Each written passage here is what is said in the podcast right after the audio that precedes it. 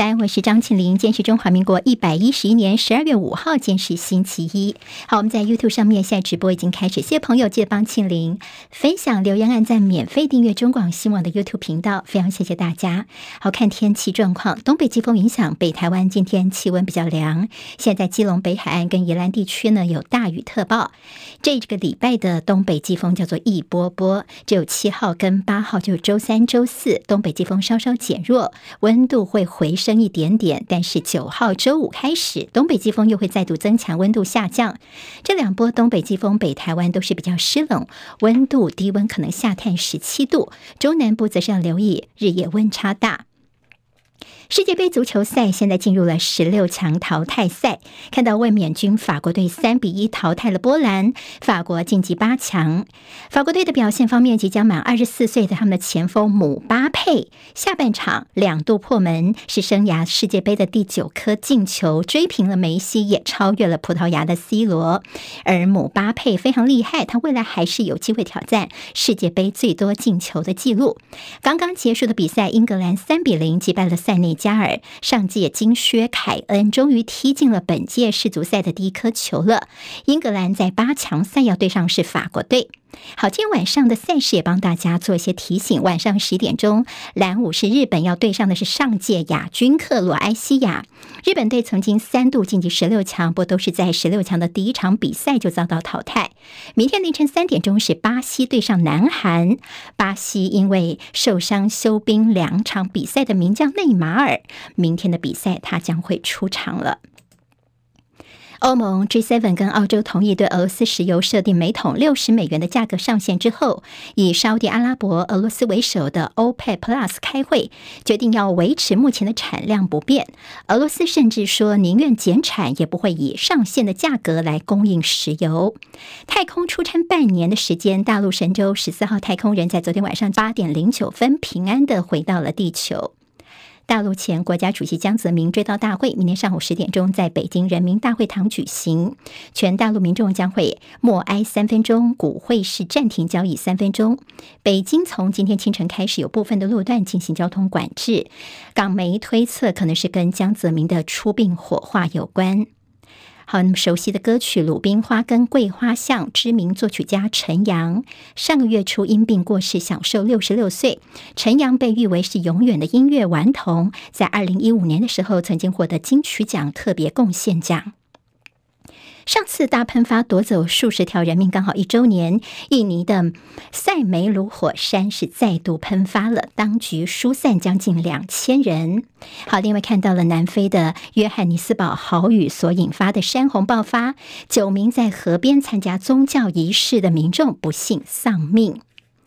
接下来我们进行十分钟早报新闻，用十分钟时间快速了解台湾今天的日报重点。好，今天的中时联合跟自由比较多的版面是谈到了选举之后的一些检讨政治相关哦。因为这个篇幅比较大，我们待会儿再来看。我们今天先从财经报纸来看，《工商时报》今天头版头条。好，很多人呢是台积电的小散户，但是呢，台积电小散户最近出现了落跑。怎么说呢？在最近这四个礼拜，外资买超将近五百亿元，但是全体。台积电的股东确实人数大减，超过六万人，其中以大概手上一到五张，甚至不到一张的零股的这样的小股东减幅是最大的。好，那么现在投资人的信心从零股或小股东呢，也可以看得出来。在《经济日报》今天头版当中会看到的，当然提到了在台股的三多。好，我们这二零二二年即将要进入尾声了。我们看到的台股的接下来的催生封关行情的几个因素，一个就是落后补涨，第二个叫做有机之谈，就是台积电的表现会影响到在大盘封关之前的表现。另外一个就是资金效应哦。所以现在有分析说，可能大盘会先攻一万五千两百点，再看一万五千六百点。而在《经济日报》今天的头头版头条就是提到说，在美中的晶片大战延烧，大厂防断链，现在先晶片制造的去中化、去中国化。好，国际的笔电品牌跟车厂，因为担心美国会扩大对于大陆半导体制造业的一些晶片断链的一些可能的影响，所以现在近期呢，陆陆续续对于成熟制成的一些 IC 供应商发出了一份通知，就是要求加速晶圆代工的去中化。就是要转到像是呃联电啦、力积电等非大陆企业来生产。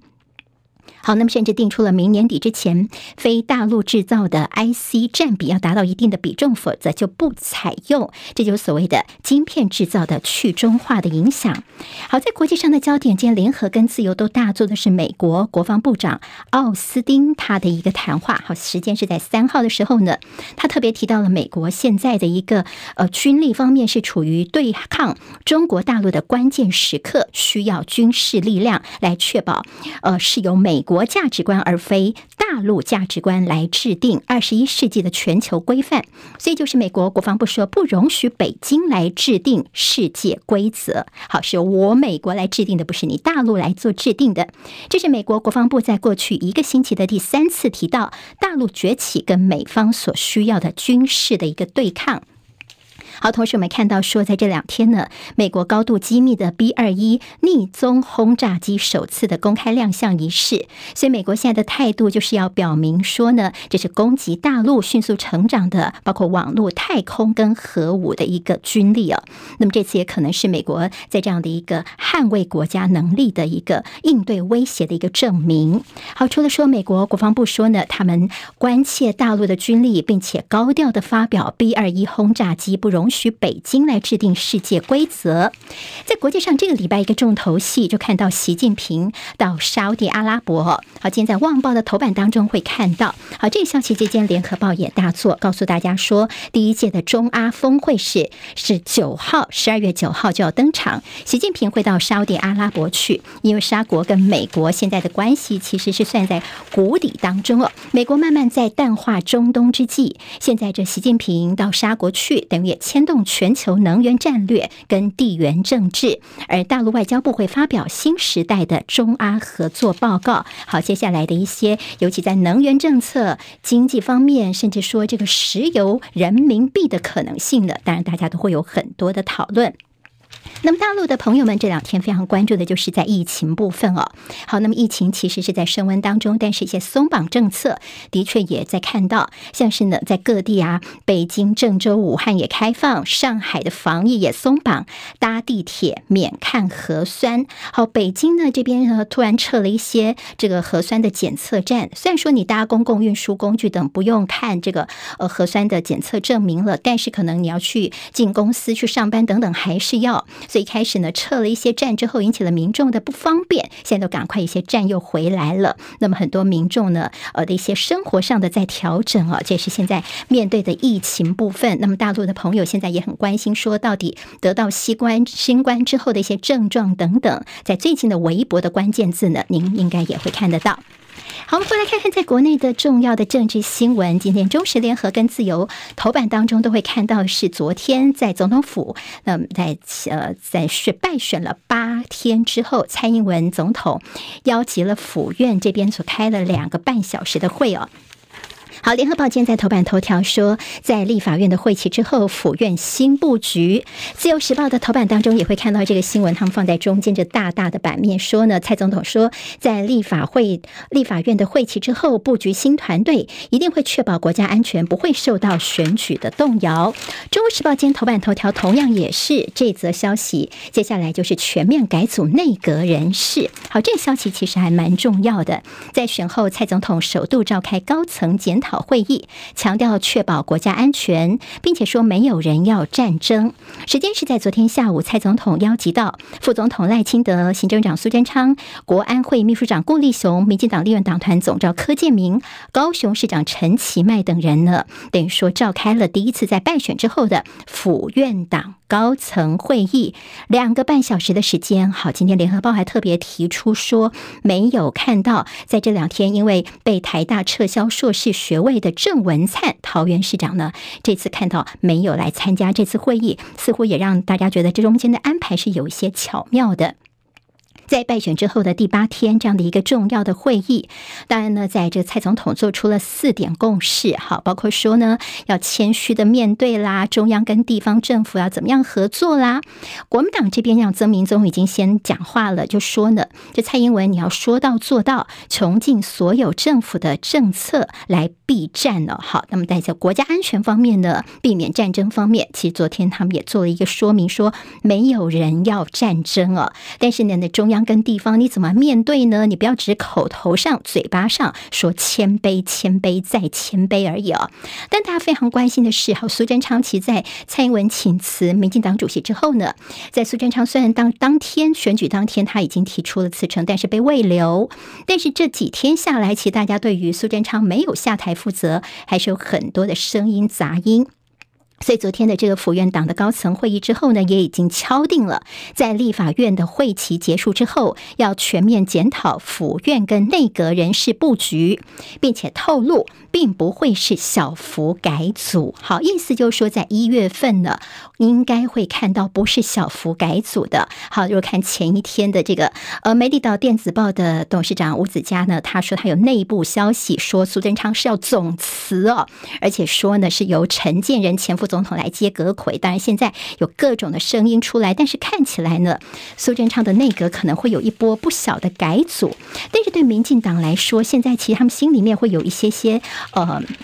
包括说会不会其实还是苏贞昌继续当阁揆？那如果到时候他们的改组邀你进来的话，民进党人到底要不要同意呢？现在也是在内阁改组的幅度是绿派系摊牌的一个重要时刻。好，那么现在在绿营当中呢，还发现说之前前两天我们一直说希望能够在争取民进党主席的，这是郑文灿，在这两天传出他的台大硕士论文被撤销之后呢，现在他也转趋低调，所以各派系叫做以静制。制动等于说进入了一个叠对叠的状态了，这是在民进党部分哦。好，那么今天在自由时报内页看到有一个他们的所谓的独家哈，这个独家消息呢是说我们的内政部长徐国勇他开了第一枪哦。那么他呢已经在上礼拜被大家发现说他已经在整理他的这个办公室了。那么今天自由时报特别告诉大家说，对，是徐国勇呢他要请辞了。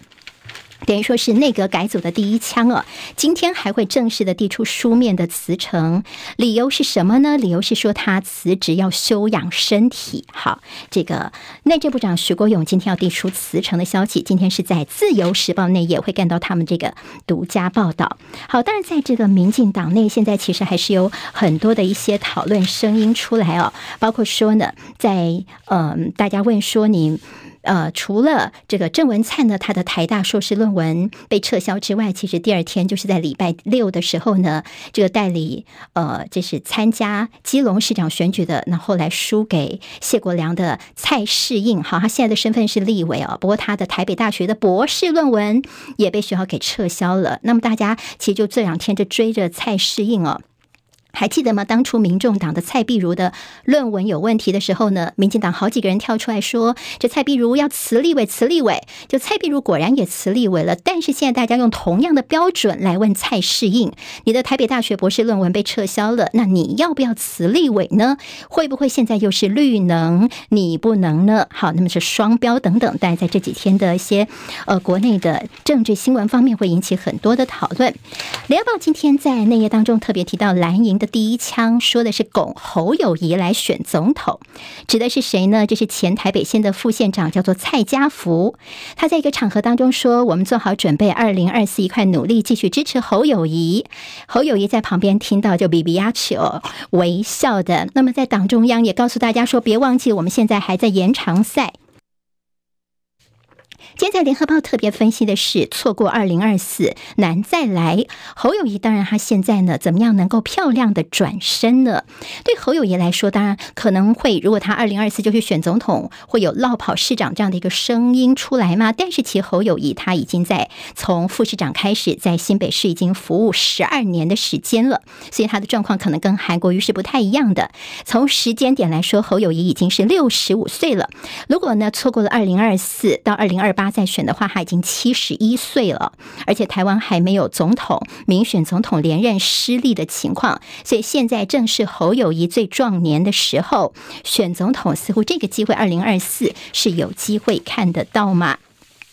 好，另外在台北市立委补选方面，当然有关于这个吴怡农跟黑道之间的关系。昨天王宏维问吴怡农说：“你敢不敢建议开除黄成国呢？”好，吴一农则是说，这是政治问题哦。中时今天说，小英男孩有能力来切割英系大哥吗？而今天在自由时报整个全版啊，几乎都来看看说现在的问题哦。好，我们看就是这个在蓝营，你们自己是不是也有些黑道啊？很多人有案底等等啊，甚至这个王鸿薇，你怎么样看这个现在想要来竞逐副议长的叶林传的黑道争议等等哦？好，这是在自由时报今天整个全版说你。国民党其实有黑道的问题，你恐怕也是难辞其咎吧。